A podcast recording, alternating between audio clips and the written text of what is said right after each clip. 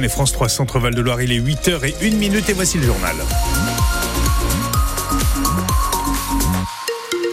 La météo, pour commencer, ça reste gris, gris et tout à fait couvert, mais sec quand même. Aujourd'hui, les maximales pas plus de 12 degrés, on y revient à la fin de votre journal de 8 heures, journal avec Boris Compin et Virginie Vandeville. Et pour commencer, journal Boris, direction Savigné-sur-Latan, une commune de 1300 habitants au nord-ouest de l'Indre-et-Loire. Savigné-sur-Latan, où se trouve la plus belle fresque de street art de France. Des milliers d'internautes et le jury du Golden Street Art 2023 ont rendu leur verdict hier soir. Alors, Amboise est connu pour son château. Saint-Aignan pour son zoo. Savigné-sur-Latan espère bien se faire une notoriété grâce à son mégalodon, une sorte d'énorme requin blanc.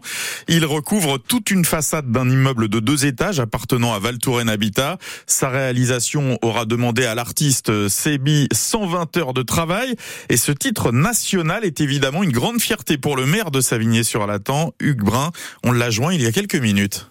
J'ai du mal à réaliser, euh, je vous avouerai que depuis hier soir, de savoir que la plus belle fresque de France est à Savigny-sur-Latan, euh, j'ai pas les mots. Hein. J'ai du mal à réaliser. Mes premières pensées vont à Sébi, hein, l'artiste qui nous a fait cette œuvre d'art. C'est vraiment fantastique. Il faut la voir en, vrai. Voilà, il a fait ce mégalodon qui euh, existait euh, il y a 20 millions d'années sur euh, l'Indre-et-Loire, la, Bretagne, quand l'océan recouvrait le, le, territoire. Ça a dépassé, c'était au-delà de, de mes espérances quand j'ai vu apparaître cet énorme requin sur cette façade 9 mètres de haut sur 7 ou 8 mètres de large. il est démesuré. Hein. Pour un petit village qui était connu pour ses douves et ses remparts, maintenant, euh, au-delà de ses douves et ses remparts, maintenant, on a un magnifique euh, mégalodon. Et effectivement, ce titre de plus belle fresque de France, euh, c'est sûr que ça va apporter beaucoup de notoriété à notre petit village du nord-ouest tourangeau. Et ce mégalodon, vous pouvez bien sûr le voir en photo sur francebleu.fr. 8h02 sur France Bleu Touraine. les vols de câbles en cuivre ont été multipliés par 6 entre 2022 et 2023 en Indre-et-Loire. Il y en a eu 117 l'an dernier contre 19 l'année précédente. Selon Orange qui fournit ce chiffre, la région centre est une des plus touchées de France par ce fléau. Les voleurs dérobent des câbles pour récupérer le cuivre qu'ils contiennent. Un phénomène évidemment très pénalisant pour euh, les habitants des secteurs concernés. Illustration à Saint-Nicolas de Bourgueil, à l'ouest de l'Indre-et-Loire. Début février, 130 mètres de câbles souterrains ont été volés. Le câblage a aussi été abîmé sur près de 500 mètres.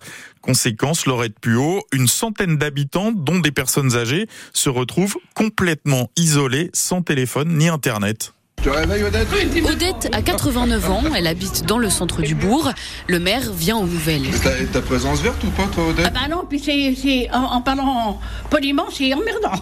Elle fait partie des victimes de ce vol, sans téléphone fixe et sans présence verte, le réseau d'assistance aux personnes âgées en cas d'accident. Rien, ne marche. Bah, c'est plutôt que c'est inquiétant, oui, quand même, parce que on sait jamais. Hein quand on est tout seul. Odette a bien un téléphone portable, mais... Mais il y a pas longtemps que je l'ai, un tout petit. Alors, il faut que je m'y mette. Arrive à Sorgin pour avoir ça, euh, oh ben, c'est pas évident. Hein. Non, mais ça devient grave quand même. On est habitué quand même. Habitué, car à Saint-Nicolas de Bourgueil, c'est au moins le troisième vol en un an. On prend maintenant la rigolade parce que c'est, en fin de compte, je vous dis, c'est tellement répétition. À un kilomètre de la mairie, les câbles ont été sectionnés puis volés. Sébastien Berger, le maire de la commune. Quand on nous appelle pour nous dire qu'il y a une chambre qui est levée, bah voilà, on sait ce qui s'est passé, mais voilà, un peu un ras-le-bol général. Je pense qu'un jour ou l'autre, il faudra trouver une solution pour éviter qu'il se fasse enlever des câbles téléphoniques. Et pour tenter d'empêcher les vols depuis quelques temps, les techniciens en viennent à souder certaines plaques de la commune. Et des travaux ont été effectués ce week-end à Saint-Nicolas de Bourgueil. Le réseau devrait donc être réparé sans trop tarder. La tour Charlemagne est fermée jusqu'à nouvel ordre après le drame qui s'est déroulé samedi après-midi. Une femme de 47 ans est décédée après être tombée de ce monument situé dans le vieux tour. Une enquête est ouverte pour confirmer l'hypothèse d'un suicide qui ne semble pas faire de doute. Elle a fait une chute d'une cinquantaine de mètres après être montée au sommet en compagnie d'une vingtaine de personnes lors d'une visite dirigée par une guide certifiée. Des témoins qu'il va maintenant falloir accompagner selon Bertrand Renault, l'adjoint chargé du tourisme à Tours. Une guide qui était évidemment très choquée très marqué et qui bénéficiera d'un accompagnement psychologique et qui sera ouvert aussi aux autres agents euh, du service qui en auraient euh, besoin. C'est important euh, dans ces moments-là d'être en soutien de, de, nos agents et des personnels qui travaillent aussi Puis on se tournera aussi aux, besoins pour les visiteurs de la tour qui souhaiteraient s'adresser à nous. Ce qu'on sait, c'est que arrivé en fait sur la, dernière partie de la tour, la personne a, sauté et, suite à atterri, il y a eu évidemment bah, les passants qui ont été choqués par cette, scène, les commerçants. Nous, on sera en vigilance aussi pour, toutes ces personnes qui auraient besoin de s'adresser à nous. On comprend cette, horreur en fait finalement qui, bouscule.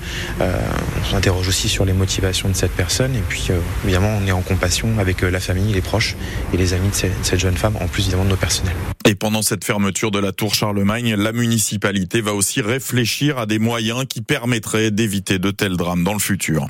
L'État va devoir se serrer la ceinture après des prévisions de croissance revues à la baisse pour 2024. C'est en résumé ce que le ministre a annoncé hier soir sur TF1.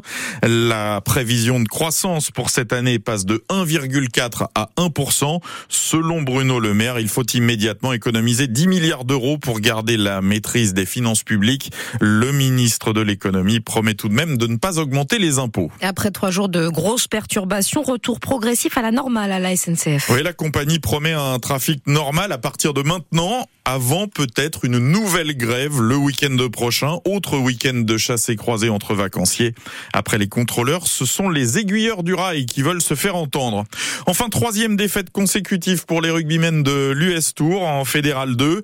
Hier après-midi, les Tourangeaux ont été battus 33 à 23 à Casteljaloux chez une équipe de milieu de tableau. Conséquence, à six journées de la fin du championnat, l'US Tour cède la première place de sa poule à Gujan-Mestras.